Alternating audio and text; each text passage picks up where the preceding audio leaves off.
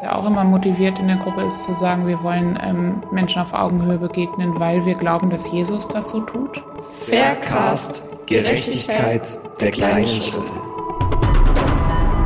Hallo, herzlich willkommen zu Faircast. Mein Name ist Ulrich Mang, ich bin Referent für sozialmissionarische Arbeit im Deutschen EC-Verband.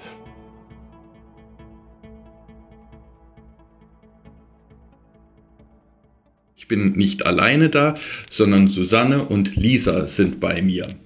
Ich möchte euch bitten, dass ihr am Anfang mal kurz euch vorstellt und sagt, ähm, ja, wer ihr seid und äh, wie eure Verbindung zum Thema Gerechtigkeit ist. Ich weiß, ihr seid mit Precious unterwegs.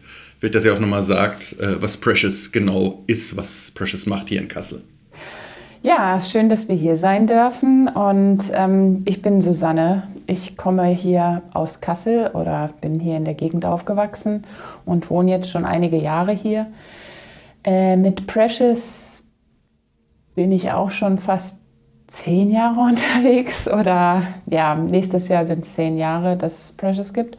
Ich bin Lisa, ich bin 35 Jahre alt und bin seit fast 14 Jahren in Kassel und äh, bei Precious etwas weniger lang dabei als Susi, nämlich seit, ich würde mal behaupten, ungefähr sieben oder acht Jahren. Ohne jetzt, dass ihr verraten habt, was jetzt genau Precious erstmal macht. Ähm, was für euch erstmal ganz grundsätzlich Gerechtigkeit bedeutet. Da hat ja jeder so eine, ich sage jetzt mal, hauseigene Definition.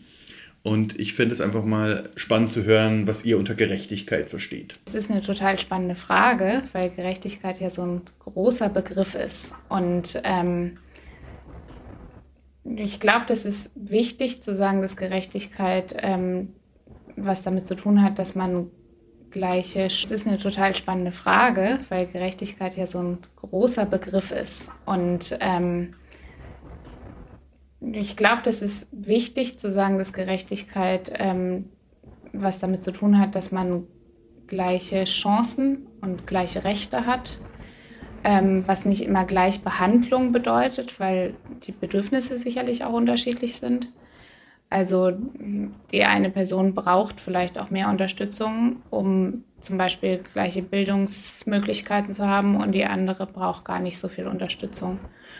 Und dafür aber zu sorgen, dass gerade die Leute, die irgendwie vielleicht weniger Chancen haben oder weniger privilegiert sind, was irgendwie das Elternhaus oder den sozialen Kontext oder auch, sage ich mal, weltweit gesehen ähm, ein bestimmtes Herkunftsland bedeutet, dafür sich einzusetzen, dass da ähm, ja, wieder ähnliche Möglichkeiten entstehen und dass, ähm, dass Förderung geschieht und dass Menschen sichtbar werden, die vielleicht auch unsichtbar sind.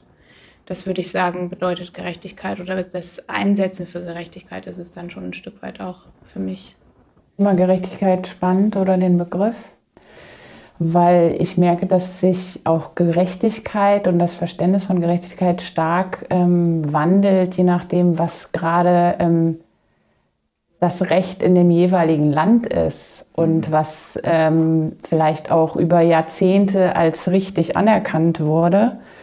Und ähm, ja, mit vielen Menschen, mit denen man ins Gespräch kommt, die sehen irgendwie alles in einem bestimmten Bereich als in Ordnung, solange sie nicht irgendwie mal hinter die Kulissen geschaut haben und merken, was da eigentlich vielleicht gar nicht so richtig dran ist oder gar nicht so ähm, harmonisch oder menschenwürdig oder ähm, ja, also ich denke, dass Gerechtigkeit dementsprechend eher was ist, wo wirklich ähm, Wertschätzung und die Anerkennung von jedem Einzelnen ähm, gewährleistet ist, dass ähm, jeder wirklich äh, und jede gleiche Chancen hat in unserer Gesellschaft und irgendwie, ja, dass da nicht unterschieden wird nach den äh, Voraussetzungen oder der, der, des Elternhauses und ähm,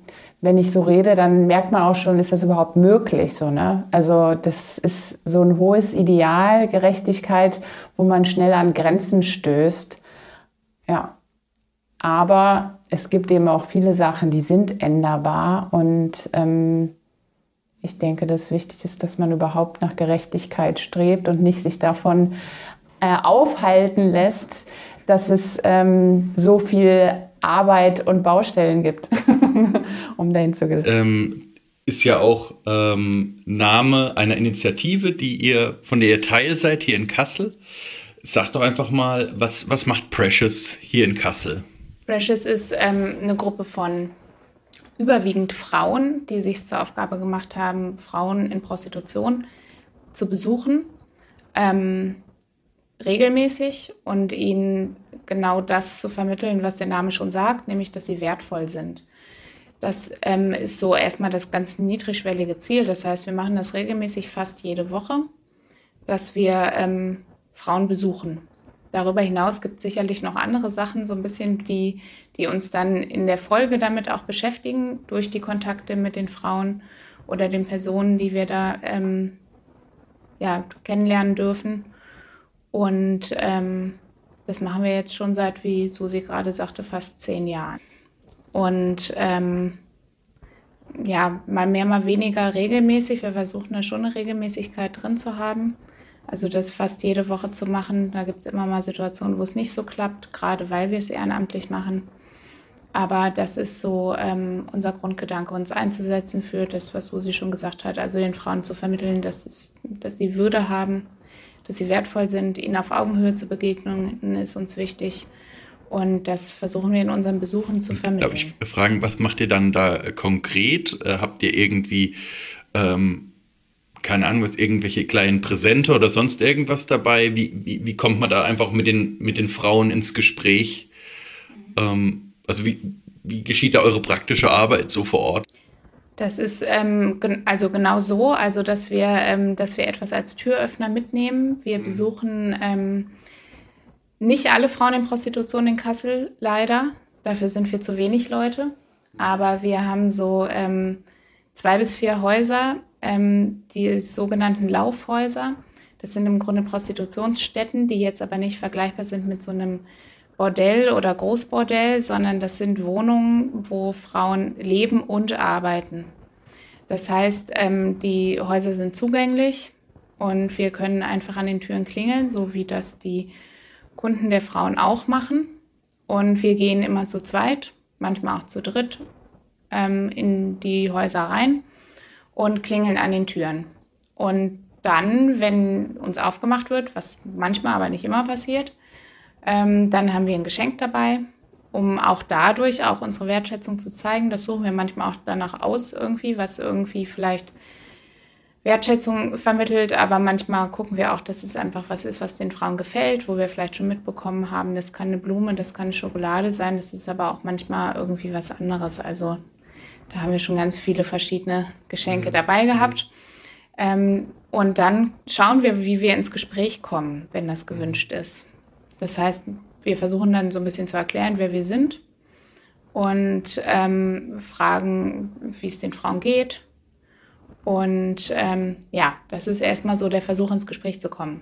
Was nicht so ganz einfach ist, weil die Frauen überwiegend ähm, nicht Deutsch als Muttersprache haben. Mhm.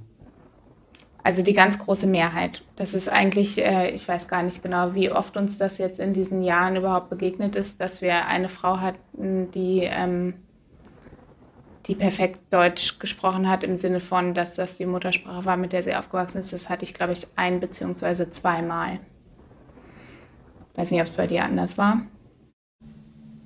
Ja, also ich denke mal, bei mir waren es vielleicht auch irgendwie dreimal, aber es ist äh, sehr, sehr wenig.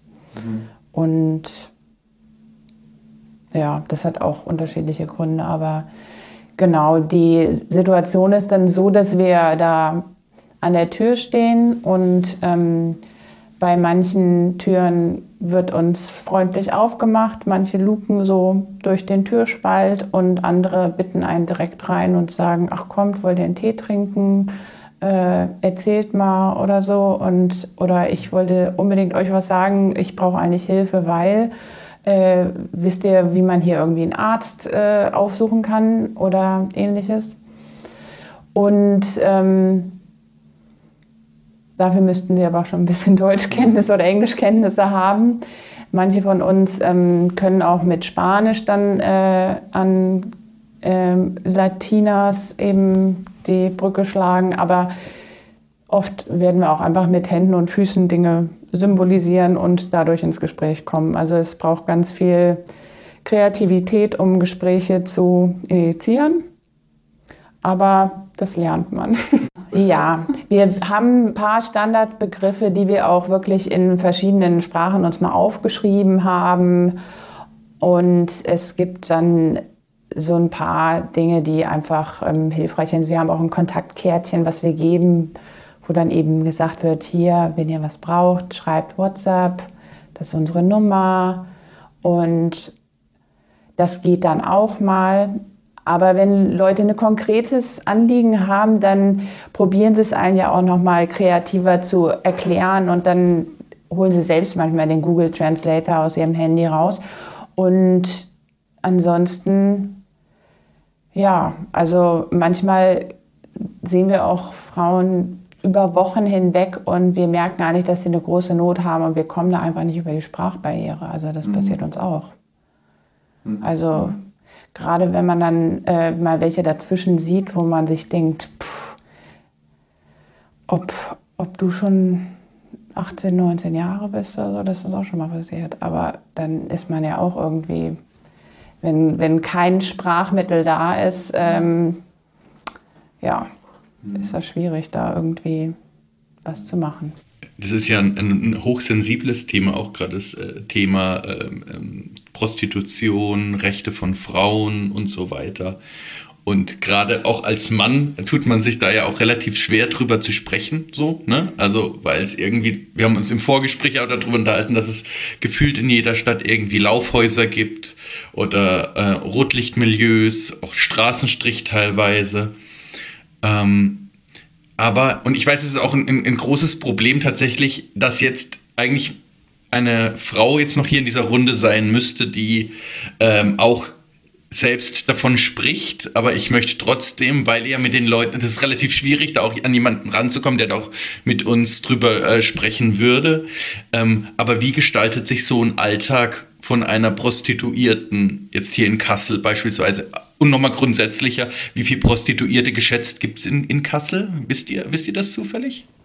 Also ich hatte heute erst Zahlen gelesen, wo ähm, von 350 Frauen in Prostitution in den Laufhäusern ausgegangen wurde, wobei es natürlich auch hier in Kassel auch einen Straßenstrich gibt. Also ich würde jetzt äh, schätz, vorsichtig schätzen, so um die 400, vielleicht aber auch weniger, vielleicht aber auch mehr. Das weiß man halt leider auch insgesamt nicht, auch mhm. deutschlandweit. Mhm haben wir nochmal geguckt, die Zahlen, ähm, also niedrigste Schätzung 200.000 mhm. Personen in Prostitution in Deutschland, aber ähm, oft findet man die Zahlen 200.000 bis 400.000. Mhm. Aber es gibt auch Schätzungen, die weitaus höher sind. Zu einer Million hatten Sie immer so geschätzt. Mhm. Also es gibt ja so viel, was auch online und unregistriert ist. Das ist alles sehr undurchschaubar. Also in Kassel, wie gesagt, sind schätzungsweise 350 in den Laufhäusern plus alles andere, was es da sonst noch an Dienstleistungen und Formen gibt. Mhm. Und das ist ja jetzt eine Stadt mit um die 200.000 äh, Einwohner. Kann man sich dann überlegen, so mhm. im Verhältnis.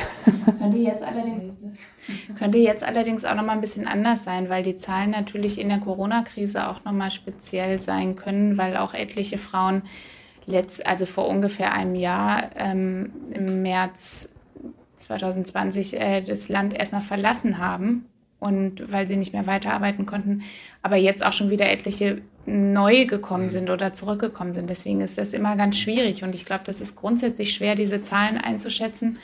Das, äh, wir hatten im Vorfeld so ein bisschen drüber gesprochen, um sich das so vorstellbar zu machen, dass also deutschlandweit diese niedrigste Schätzung mit 200.000 wäre ja, wie wenn ganz Kassel Ne? Mhm. Also Kassel hat 200.000 Einwohner, wenn es ungefähr in der Größenordnung ähm, Menschen in Prostitution gäbe. Aber die Schätzungen sind eigentlich höher. Registriert sind deutschlandweit um die 40.000.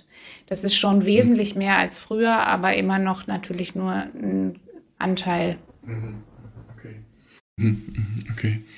Ähm, und könnt ihr noch mal, ich hatte es kurz angedeutet, könnt ihr noch mal kurz was über den, den, den Alltag sagen? Was ist auch der Grund, weswegen kommen Frauen? Also wenn was ich von Prostitution oder über Prostitution weiß, ist, dass es sind oftmals Leute, was ist ich, die kommen aus Osteuropa, teilweise, so wie du es jetzt gesagt hast, teilweise vielleicht auch aus Lateinamerika ein bisschen was und so weiter. Was ist der Grund, weswegen kommen äh, Frauen nach Deutschland, aus, auf welchen Wegen auch immer? Ja, ja? also ähm, letztlich ähm, sind die äh, Gründe unterschiedlich, aber in vielerlei Hinsicht sind sie denn doch ähnlich. Also es ist oft äh, einfach eine Situation, in der man Geld braucht oder in der man einfach ähm, über schwierige Kontakte hierher gekommen ist, in der Hoffnung, dass man hier halt irgendwie ein besseres Leben sich aufbauen könnte. Und das ist dann am Ende des Tages eben nicht der Fall, sondern eher ähm, ja, ein sehr erniedrigendes Leben. Und ähm, ja, es sind oft Leute eben mit einem geringen Bildungsgrad oder eben aus einem Elternhaus oder einem, einem sozialen Umfeld, wo auch schon Gewalt oder eben auch ein Umgang mit Frauen so gepflegt wurde, dass sie sich da so sehr erniedrigt ähm, schon mhm. ähm, ja, aufgewachsen sind. Also ich denke, dass da einfach ja, die, die Bildung und das Aufwachsen schon einen großen Teil zu beiträgt. Es gibt dann auch wiederum Personen mit einer Transidentität, die auch ein bisschen aus der Verzweiflung ihrer Identität und gar keine Anerkennung der Gesellschaft da drin landen, weil sie gar nicht die Hoffnung haben, irgendwie anders in der Gesellschaft einen Job zu bekommen. Also da sind auch ähm, letztlich die Hintergründe ähnliche, dass sie einfach ähm, eben dieses, ähm, diesen Selbstwert an sich schon ähm, von Anfang an nicht so stark haben und dann da rein stolpern. Es gibt dann aber auch noch Geschichten wie ähm, die so gesagte ähm, Loverboy-Masche. Das ähm, ist auch sehr verbreitet, dass eben schon im Jugendalter fängt das oft an, dass man eben durch so eine Liebesgeschichte von jemand ähm, auch die tolle Zukunft in einem anderen Land äh, vorhergesagt bekommt und sagt, komm, wir bauen uns ein schönes Leben auf, wir gehen nach Deutschland oder Österreich, Schweiz, sonst wohin. Ähm, und ähm, da arbeiten wir, ich habe da Kontakte und ähm, dann stellt sich raus, dass die Person eigentlich ähm, die Frau zum Arbeiten ausbeuten möchte, aber ja, diese, diese emotionale Bindung auch so stark ist, plus eben noch diese Abhängigkeit in einem fremden Land ohne Orientierung, dass, äh, ja, dass man so dann eben in der Prostitution landet. Es gibt viele Leute, die auch wirklich äh, Missbrauch in der Kindheit schon erfahren haben und ähm, dann eben, dass sich so wiederholt, die Geschichte. Ähm, und dann gibt es eben oft auch Geschichten, wo dann tatsächlich auch ähm, Frauen den Schritt fast raus schaffen, aus einem Verschleppungssituation, also sie wurden verschleppt tatsächlich oder eben durch Loverboy-Geschichten eben tatsächlich so eine Menschenhandelsszenario durchgemacht haben, den Ausstieg dann nicht so ganz schaffen und dann wieder reingehen und sagen, naja, das kann ich, aber jetzt mache ich selbstbestimmt. Aber letztlich ist es einfach ähm, ja so eine, so eine Abwärtsspirale, die einfach, wo, wo da einfach das Rauskommen echt übelst schwierig ist. Mhm. Zum Alltag wollte ich noch was sagen, weil du das auch gefragt hattest. Also das sind jetzt so die vielfältigen, aber doch sich ähnelnden Wege in die Prostitution. Wenn wir dann von dem ausgehen, was, was uns begegnet, was ja auch immer nur ein Ausschnitt ist, ne? wie gesagt, wir können nicht alle Frauen besuchen leider, aber es ähm, ist in diesen Laufhäusern halt die Praxis, das habe ich vorhin schon gesagt, dass die Frauen da wohnen und arbeiten. Das Gesetz schreibt es mittlerweile vor, dass äh, es ein Wohn also ein Schlafzimmer und ein Arbeitszimmer getrennt geben muss, was meistens so wie wir es, wenn wir es mitbekommen, auch der Fall ist. Aber ich sag mal, wenn es mal anders sein sollte, sind das sicherlich die Sachen, die wir nicht mitbekommen. Und ähm, dann ist das schon so, dass sich das auch für die Frau natürlich durchmischt. Also es gibt nicht feste Arbeitszeiten, wo man sagt, das ist halt ein 9-to-5-Job, sondern das ist im Grunde, die meisten Frauen, die wir mitbekommen, sind rund um die Uhr damit beschäftigt, ähm, darauf zu hören, ob jetzt gerade vielleicht ein Freier kommt, der gut bezahlen kann. Das heißt, die, ähm, die Häuser sind mit Kameras im Treppenhaus versehen, sodass die Frau schon eine Entscheidung treffen kann, mache ich jetzt die Tür auf oder nicht. Und ähm, die Verhandlung über das, was gezahlt wird, wird aber in aller Regel in der Wohnung geführt. Also die Frau lässt den Mann dann, wenn sie dann die Tür aufmacht, rein, um dann hinter der Tür die Verhandlung zu führen. Und wenn das halt äh, nicht einvernehmlich ist, schickt sie ihn wieder raus. Und wenn doch, dann, ähm, ja, dann wird da, kommt da halt ein, wie ein Vertrag zustande im Grunde. Die Frauen zahlen oft eine Tagesmiete in den Häusern die auch relativ hoch liegt. Also ich habe gehört, dass die Tagesmieten in den Häusern, wo wir sind, noch relativ günstig sind für, die, für das Milieu, aber natürlich absolut gesehen vielleicht auch nicht günstig. Also es sind dann irgendwie zwischen 50 und 70 Euro am Tag. Mhm. Also das ist, kommt immer auch ein bisschen darauf an. Manche zahlen auch monatlich die Miete. Also es ist sehr unterschiedlich. Das ist ähm, mhm. abhängig von, wie die Hausbesitzer das halt handhaben.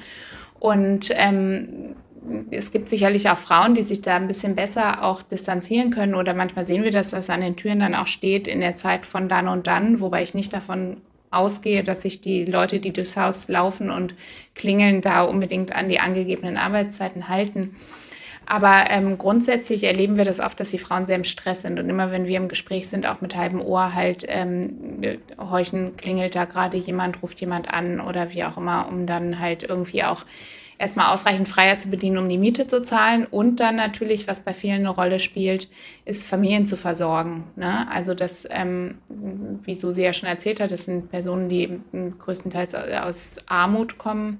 Und dann geht es darum, eigene Kinder zu versorgen, aber teilweise auch Eltern, möglicherweise auch Geschwister, Schwiegereltern, Großeltern, wie auch immer mitzuversorgen. Angehörige, die gerade äh, medizinische Versorgung brauchen, sind auch immer ein Thema. Also mhm. aus Ländern, wo einfach eine Krankenversicherung, wie wir sie hier haben, nicht so selbstverständlich ist. Ja. Also, aber insgesamt gesehen ist es ein super stressiges, äh, extremst äh, anstrengendes Leben, weil es gibt keinen Tag-Nacht-Rhythmus. Du hast ähm, die ganze Zeit äh, das Gefühl, ähm, bereit sein zu müssen, weil da jemand klingelt. Dann probiert man noch Schlaf zu bekommen und äh, vielleicht noch das Ganze vor Familie und Bekannten zu verheimlichen, was eigentlich passiert. Und ähm, ja, also viele erzählen natürlich nicht der Familie, was sie arbeiten, sondern sagen, sie würden hier jetzt äh, eine, ein tolles Leben sich aufbauen, weil das auch ihr Wunsch eigentlich war. Und ähm, das ist äh, wirklich extremst anstrengend und aufreibend. Und ja, also deshalb kommt da auch viel wie ähm, dann eben noch Aufputschmittel von, von Kaffee oder Zigaretten bis hin zu anderen Drogen dazu, um einfach das Ganze durchhalten zu können.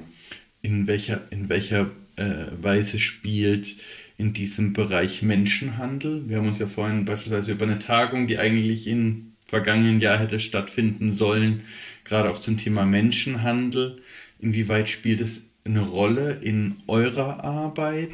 Ist es da ein Thema oder ist es da noch relativ, wenn man von geregelt sprechen kann, das ähm, in einem gewissen Sinne noch geregelt, ähm, dass das nicht mit Menschenhandel zu tun hat oder wie ist da die Grenze auch? Weil ich für meine Begriffe ist es oftmals sehr, sehr schwimmend auch. Äh, wo ist da die Grenze? Und gerade im Vorgespräch hatten wir es auch, ich war im Vorgespräch, um Altersgrenzen äh, äh, wo du dich dann zum Beispiel auch gefragt hast, naja, ähm, aber ob du jetzt schon 18 bist, das, das ist auch eine Frage, oder ob du nicht jünger bist. Also wo ganz unterschiedliche Aspekte tatsächlich, die auch äh, schon mit ähm, Gesetz ähm, zu tun haben und mit womöglich mit dem ähm, äh, Widersetzen gegen gesetzliche Bestimmungen. Ja, also die Schwierigkeit mit dem Begriff Menschenhandel ist ja, dass der muss erstmal definiert sein und der muss erstmal bewiesen werden. Äh, wir haben bestimmt mit Fällen des Menschenhandels zu tun. Wir werden das aber nicht vor laufender Kamera im Treppenhaus äh, eines ähm, Laufhauses besprechen oder gezielt erfragen, weil die Menschen, die sich da drin befinden, unter Stress stehen und auch gewisserweise Ärger kriegen können, wenn sie da jetzt äh, um Hilfe bitten würden. Mhm. Es sitzen da schon, je nach Hintergrund, auch mal mit äh, Männer in den Wohnungen, die da zum Teil mit wohnen, ob das jetzt Ehemänner oder Freunde oder Brüder oder sonst wer sind. Manchmal sind wir auch mit denen mal ins Gespräch gekommen und ich habe mal nachgefragt, was er denn so arbeitet. Und äh, die haben dann auch ihre Geschichte. Die haben dann die Geschichte, dass sie halt hier nur irgendwie illegal irgendwie ähm, Metall sammeln oder irgendwie auch keine mhm. anderen Chancen haben und an sich das ja auch zum Teil nicht so gut finden, dass sie das dauerhaft machen, aber sie haben halt keine andere Chance, bis hin zu äh, wirklichen ähm, krasseren Situationen, wo einfach Druck ausgeübt wird. Also wir hatten auch schon wirklich grenzwertige Situationen, wo wir dachten, was, äh, was nu, sollen wir Polizei rufen oder was? Aber das bringt ja alles nichts, wenn wir dadurch der Frau eher noch mehr Probleme zuschieben. Mhm. Also der Menschenhandel äh, findet statt, aber das ist ähm, eben bei uns jetzt auch nicht das Hauptaugenmerk, den aufzudecken oder dem nachzugehen, weil wir zuallererst probieren wollen, die Frau zu unterstützen in der Situation, in der sie steckt und sie nicht ähm, zu einer Aussage vor Gericht zu bringen.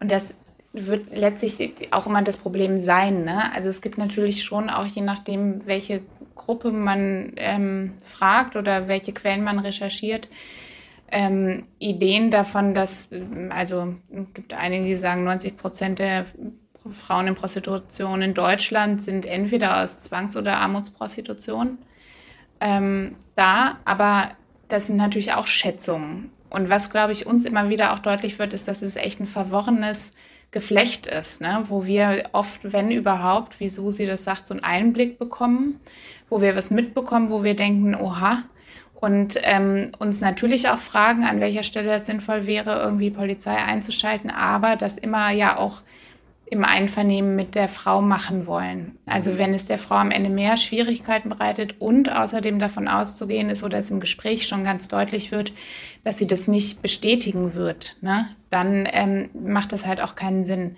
Wir kriegen, glaube ich, immer nur die Spitze vom Eisberg mit. Und, ähm, und es gibt unterschiedliche ähm, ja, so wie es unterschiedliche Formen des Einstiegs gibt, gibt es auch unterschiedliche Formen des Drinverbleibens. Ne? Das ist nicht immer, dass jemand irgendwie die, die Pistole auf die Brust richtet. Das kann, sind manchmal auch einfach Abhängigkeiten. Ne? Ganz oft, wenn jemand uns gefragt, also wenn es um Ausstiegswünsche ging oder so, haben wir auch oft gefragt, erstmal gibt es Kinder und wo sind die? Ne? Also mhm. das sind ja einfach schon Abhängigkeiten, die, ähm, die bestehen. Und ähm, Menschenhandel ist sicherlich als Straftatbestand schon definiert im Gesetz. Aber ähm, was am Ende auch die Frau ist bereit, äh, ja, also bereit ist zu teilen, das ist nochmal eine andere Geschichte. Und, ähm, und grundsätzlich, glaube ich, kann man sagen, es ist ein Geflecht aus Abhängigkeiten, die da bestehen. Und das können unterschiedliche Zwänge sein, die da eine Rolle spielen. Und das, was du eben noch angesprochen hattest, auch mit diesem Minderjährigsein. Es gibt schon gesetzliche Regelungen, ja, ne? Also das Prostituiertenschutzgesetz, was noch nicht so alt ist, aber und was auch dazu geführt hat, dass es mehr Frauen gibt, die registriert sind, aber und wo auch gewisse Dinge festgelegt sind, wie zum Beispiel, dass ein Kondom benutzt werden muss aber trotzdem bleiben viele Fragen offen, nämlich zum Beispiel, wer etwas kontrolliert und ähm, wie etwas nachvollziehbar ist. Ja, also es ist ein großer Bereich, von dem wir, wie gesagt, immer nur die Spitze des Eisbergs mitbekommen, aber auch nicht als unsere Aufgabe sehen, die Gerichtsverhandlungen irgendwie in Gang zu setzen, sondern erstmal zu gucken, was möchte die Frau, was braucht die Frau und wie gesagt, das, was wir am Anfang gesagt haben, ne, Würde vermitteln und ähm, erstmal überhaupt ja, den Frauen zu begegnen und auch irgendwie klar zu machen, dass, ähm, dass es Rechte gibt. Ne? Das ist ja schon mal Ja, ja also es ist natürlich ähm, auch bei Menschen halt so das Ding, dass der eine macht Schritt 1, der zweite Schritt 3, die dritte Person Schritt 4, 5, 6. Und deshalb ist ähm, das Gesamtsystem ein Menschenhandel. Also da ist ähm, ein Dorf vielleicht in Bulgarien, wo sehr viele Frauen nach Deutschland gehen und manchmal vielleicht auch die Freundin sagt, komm doch mit. Äh, und ähm, dann gibt es eben hier ein Transportsystem, wo man regelmäßig nach Deutschland äh, gekarrt werden kann oder sich halt selbst ein Ticket kauft. Und dann gibt es Leute, die da sehr viel Geld für nehmen, dass sie da hinfahren und zurückfahren. Und dann gibt es Menschen vor Ort, die theoretisch sich darum kümmern, dass sie halt ähm, ähm, ihr Essen bekommen und ähm, dass auf sie aufgepasst sei. Und das klingt alles erstmal nach einem tollen System, aber eigentlich sind sie überhaupt nicht mehr mündige Menschen, die hier in Deutschland theoretisch selbst zurechtkommen könnten, sondern in kompletter Abhängigkeit. Und das an sich, würde ich sagen, ist Menschenhandel, könnte man jetzt aber aus anderer Sichtweise vielleicht anders mhm. Und ich denke, was da deutlich wird, ist, ähm, ist, das ist einfach, das sagen oft vor allen Dingen Menschen, die bei der Polizei arbeiten oder gearbeitet haben, dass man davon ausgehen muss, dass so das Milieu, wo es um Prostitution geht, dass das halt ein Milieu ist, wo es ganz viel Kriminalität gibt. Und das allein, finde ich, das ist schon mal, macht auch was deutlich. Ne? Also, dass es ein, ein Milieu ist, wo es teilweise auch noch um Drogenhandel, um Waffenhandel geht, also das und um ähm, ja, um Kriminalität halt. Und mhm. das, finde ich, sagt ja auch ich schon Ich mache mal so einen kleinen, einen kleinen Cut. Hat immer noch mit unserem Thema Gerechtigkeit zu tun. Ähm, jetzt nochmal ein bisschen persönlich auch bei euch an. Ihr habt jetzt sehr viel über, über die Frauen auch berichtet und über die Situation, in denen sich das alles abspielt. Mal ganz grundsätzlich, Wieso engagiert ihr euch in diesem Bereich für mehr Gerechtigkeit? Was motiviert euch dazu, das zu tun? Vor meiner Haustür, praktisch in meiner Nachbarschaft, passiert ein ganz übles Unrecht. Und das möchte ich einfach nicht beiseite karren. Und ich finde es außerdem auch ein Riesending im Sinne Geschlechtergerechtigkeit, weil ich auch denke, solange man Frauen in Deutschland einfach so kaufen kann und äh, dafür nicht angekreidet wird, stimmt irgendwas nicht. Und ähm, also es gibt auch natürlich immer solche Menschen, die sagen, sie machen das bewusst und das ist mhm. ähm, von ihnen aus so gewollt und so weiter. Aber faktisch ist in der Realität das ein sehr geringer Prozentteil der Menschen, die sich für Prostitution praktisch äh, verkaufen oder Dienste anbieten.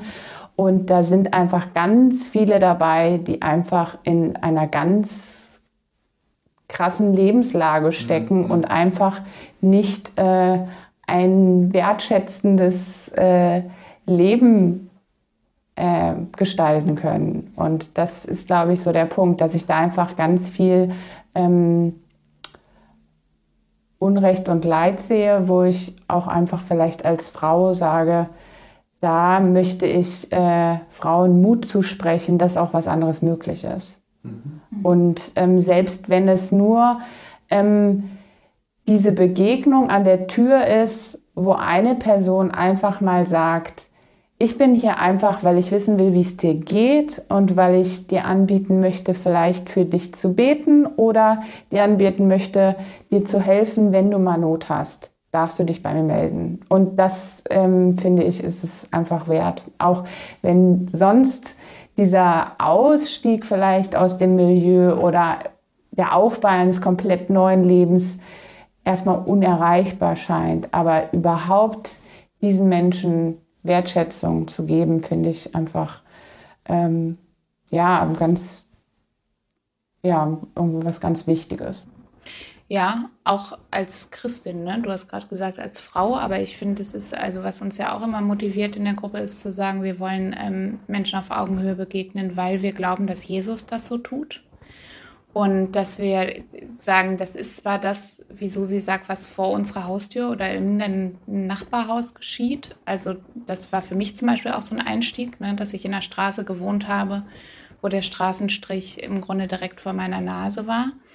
Das heißt, was man sieht, das berührt einen ja irgendwie auch, wenn man sich jedenfalls irgendwie ja grundsätzlich äh, berührbar macht so. Und dann zu sagen, das ist so einerseits so direkt in meiner Nachbarschaft und andererseits so unsichtbar. Also das sind Menschen, die begegnen mir nicht sonst. Also da muss ich mich aufmachen. Die kommen auch nicht in unsere Gemeinden.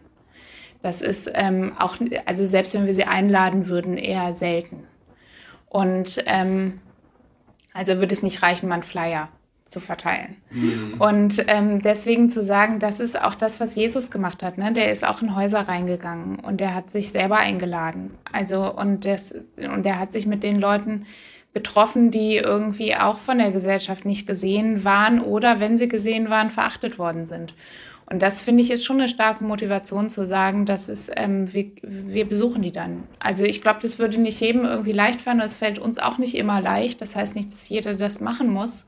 Aber ähm, ich sehe das schon auch so an, dass das ja Jesus-mäßig ist. Ich finde es ganz spannend noch den, äh, den Gedanken. Ähm, ich tue mir jetzt aber auch irgendwie jetzt schwer, diese Frage so zu stellen.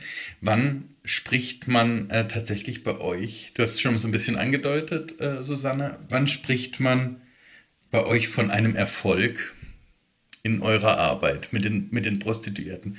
Was ist vielleicht auch also was weiß ich, wenn ich im Bereich ähm, ähm, ähm, Seenotrettung unterwegs bin, würde ich beispielsweise sagen, das ist total klasse, wenn wir es geschafft haben, dass Menschen vom Ertrinken gerettet werden. So. Und wie, wie, also ich weiß, Erfolg ist da immer auch relativ und es geht ja auch um den Menschen. Das macht das Ganze auch extremst schwierig und stellt in eine gewisse Spannung. Aber man arbeitet ja, wenn man etwas tut, auch auf ein Ziel hin. Und wie würdet ihr Erfolg da einfach auch definieren, ohne, wie gesagt, den Menschen dahinter zu einem Objekt zu machen, ja?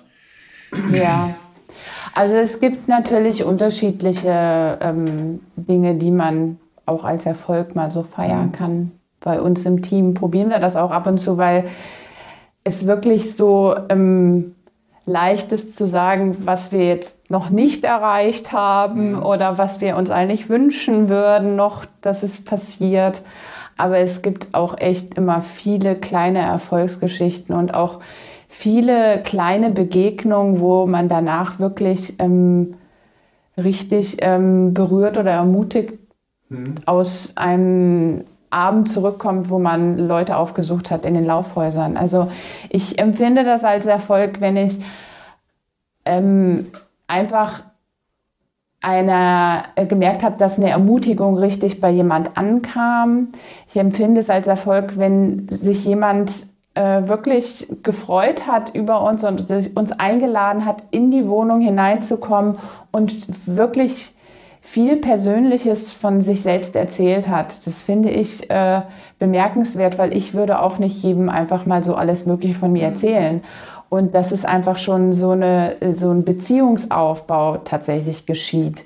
Oder sich jemand dann mal direkt bei uns meldet und wir die Person zur, ähm, ja, zu einem ärztlichen Termin begleiten können, finde ich auch eine erfolgreiche Sache, wenn das alles zusammenkommt und am Ende auch klappt, dass man sich trifft und die Person wirklich zu der Zeit nicht total verschlafen daheim äh, oder in dieser Arbeitsstätte ist und dann äh, tatsächlich dann kommt und es klappt und wir einen Termin finden und ihr geholfen werden kann medizinisch. Und ich finde es auch ein Erfolg, wenn ähm, ja, wenn wir einfach mal eine Aktion haben zu Weihnachten rum und einfach mal 80 Päckchen voll verpackt verteilen und einfach übermäßig ganz viele Leute beschenken in den Häusern. Mhm. Also ich glaube, wir lernen auch die kleinen Erfolge zu schätzen, weil es natürlich auch so, weil wir merken, wo, wo überall Hürden sind. Ne? Also dass zum Beispiel durchaus diese Situation geschehen, man ist ja mit jemandem im Kontakt, es wird vielleicht sogar irgendwie ein Anliegen formuliert und die nächste Woche ist die Frau nicht mehr da und auch nicht mehr für uns zu erreichen. Also solche Sachen passieren oder sind passiert. Und das sind so Frustrationen, mit denen man dann auch umgehen muss, die uns aber auch irgendwie deutlich machen, wir können oft nur ein kleiner Teil sein. Also wir, wir, und deswegen gerade wollen wir die kleinen Erfolge auch feiern, zu sagen, uns auch nicht so wichtig zu nehmen, dass sozusagen Hilfe nur durch uns geschehen kann, sondern zu sagen, wir sind vielleicht der Anteil, wo die Frau irgendwie erlebt, dass, dass ihr jemand begegnet, ähm, freundlich und das ist ein kleiner Baustein in der Geschichte der Frau. Und so können wir und müssen wir die kleinen Erfolge irgendwie sehr feiern, weil sie halt nicht so klein sind und dieses, dass halt ein Termin zustande kommt oder dass man sich tatsächlich trifft. Oder also wir haben schon auch ein paar Beispielsgeschichten, wo halt wir hatten eine Frau zum Beispiel, über die wir über einen längeren Zeitraum fast jede Woche besuchen konnten und ähm, die auch immer gerne beten wollte, auch gar nicht nur für sich, sondern auch für irgendwie andere Menschen und so und dass da irgendwie tolle Gespräche möglich waren. Und soweit wir wissen, ist die Frau dann irgendwann aus eigenem Antrieb ausgestiegen und es besteht weiter so ein loser Kontakt.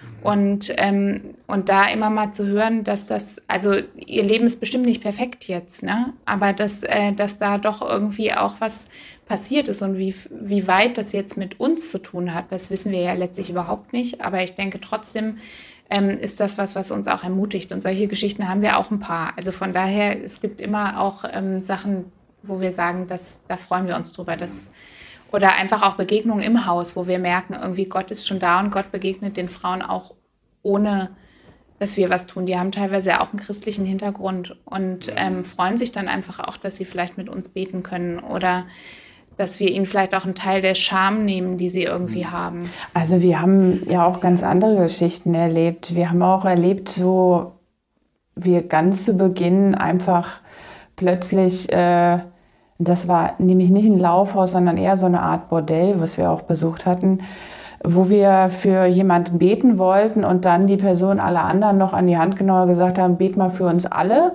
Und dann hat noch irgendwie einer von den Männern, die da waren, für die anderen übersetzt. Und wir dachten, was passiert hier gerade? Also es, mhm. es, passieren auch Dinge, womit man gar nicht gerechnet hat, die man sich nicht als Ziel gesetzt hat, wo man einfach dann überrascht wird, was dann da plötzlich passiert.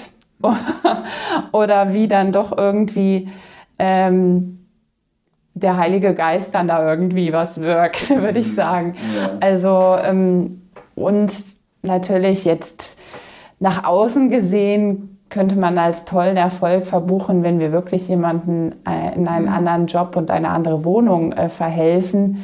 Ähm, und das ist halt eher nochmal ein ganz komplexeres Ding, wo selbst große Organisationen da mal ein oder vielleicht zweimal im Jahr überhaupt jemanden mit äh, mhm.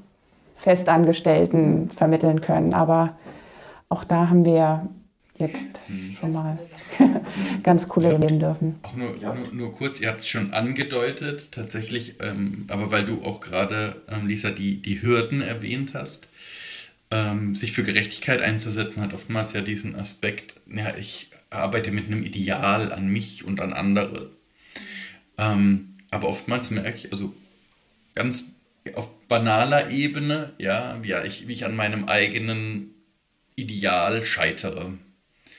Und ich glaube, gerade in der, in, in der Arbeit von Precious gibt es ja auch Situationen, an denen scheitert man dann einfach, beziehungsweise kann das Ideal, das man womöglich selber hat und äh, wo man sich versucht nach auszustrecken, ähm, dann im ersten Moment so nah ist und dann auf einmal dann doch wieder so fern. Ähm, wie geht ihr mit, mit Rückschlägen da um? Ja, wir haben vorhin schon mal kurz darüber gesprochen, wie wir mit Rückschlägen umgehen und hatten mhm. so als zwei Stichpunkte Reden und Beten. Ähm, dass ich glaube schon, dass, dass das über die Zeit sich als nützlich erwiesen hat. Also, dass wir ein Team sind, dass wir nicht alleine sind. Wir sind nie allein, also schon allein deshalb, weil wir ja nie alleine rausgehen würden, mhm. sondern immer nur zusammen. Wir haben immer Leute, die im Hintergrund noch beten und die erreichbar sind. Und dass man zum einen total direkt Sachen ansprechen kann mit der Person, mit der man draußen ist, mit, ähm, mit den Leuten, die noch im Hintergrund sind. Wir ermutigen immer wieder, auch wenn Leute neu irgendwie dazukommen, das anzusprechen, wenn, wenn irgendwie ja Rückschläge sind, aber auch wenn irgendwie ja eine Irritation über Sachen irgendwie entsteht. Und ähm, das dann nochmal gemeinsam zu besprechen, das glaube ich, hat schon irgendwie einen Wert. Also das entlastet und äh, diese Erfahrungen miteinander auszutauschen. Und beten natürlich auch wirklich wieder im Sinne von dem, was ich eben schon gesagt habe, dieses zu sagen, wir sind nicht die Einzigen. Ne? Das entlastet ja auch. Das macht uns natürlich auch, also hilft uns, uns nicht allzu wichtig zu nehmen. Aber auch ähm, zu sagen, also es gibt diesen Moment, wo sich die Sachen meinem Einfluss entziehen. Und dann darf ich sie auch wieder an Gott abgeben. Das heißt nicht, dass wir uns aus der Verantwortung schleichen wollen. Aber also ja, also es gab zum Beispiel, ich erinnere mich an eine Situation, wo wir eine Frau kennengelernt haben, die ziemlich konkret gesagt hat, sie hat schon vieles probiert und möchte gerne aussteigen und hätte gerne Hilfe. Und es aus irgendeinem Grund mir in dem Moment nicht gelungen ist, ihr, man muss ja auch mal spontan reagieren, ihr irgendwie was Passendes anzubieten. Und wir sind dann tatsächlich nochmal zwei oder drei Tage später nochmal vorbeigefahren, um jetzt nicht eine Woche zu warten. Mhm. Und die Frau war dann aber schon weg. Dann kann ich natürlich nur hoffen, dass es ihr gelungen ist, irgendwie Hilfe zu finden, aber in echt weiß ich es natürlich nicht. Und da zum einen halt drüber zu reden und das dann auch wieder im Gebet an Gott abzugeben, zu sagen, das ist wichtig. Und es macht natürlich auch Hoffnung, dass es andere Organisationen gibt. Wir wissen, dass die Frauen zwischen den Städten hin und her wechseln. Und zu wissen, es gibt anderswo auch Gruppen, die das machen, das finde ich oft letzte, auch. Letzte Frage ähm, oder letzte, letztes Themenfeld. So. Ähm, wir haben ja am Anfang so ein bisschen gestartet, so was ist Gerechtigkeit und so. Das zieht so, diese Frage äh, wabert so durch alle Podcast-Folgen durch. Ganz unterschiedliche Definitionen kommen da rein, ganz unterschiedliche Bereiche, in denen das Thema wichtig ist. Ähm, und wir haben junge, jüngere Hörer auch und Hörerinnen dabei. Ähm, die werden sich jetzt vielleicht fragen, okay, ja, da, da ist so viel ähm, was so mit Gerechtigkeit äh, zu tun hat und so vieles, was ich anpacken kann. Aber wie finde ich tatsächlich mein Thema? Wie finde ich da ja so in Anführungszeichen mein Herzensthema? Ähm, welchen Tipp habt ihr da? Ja, also das Herzensthema entdecken.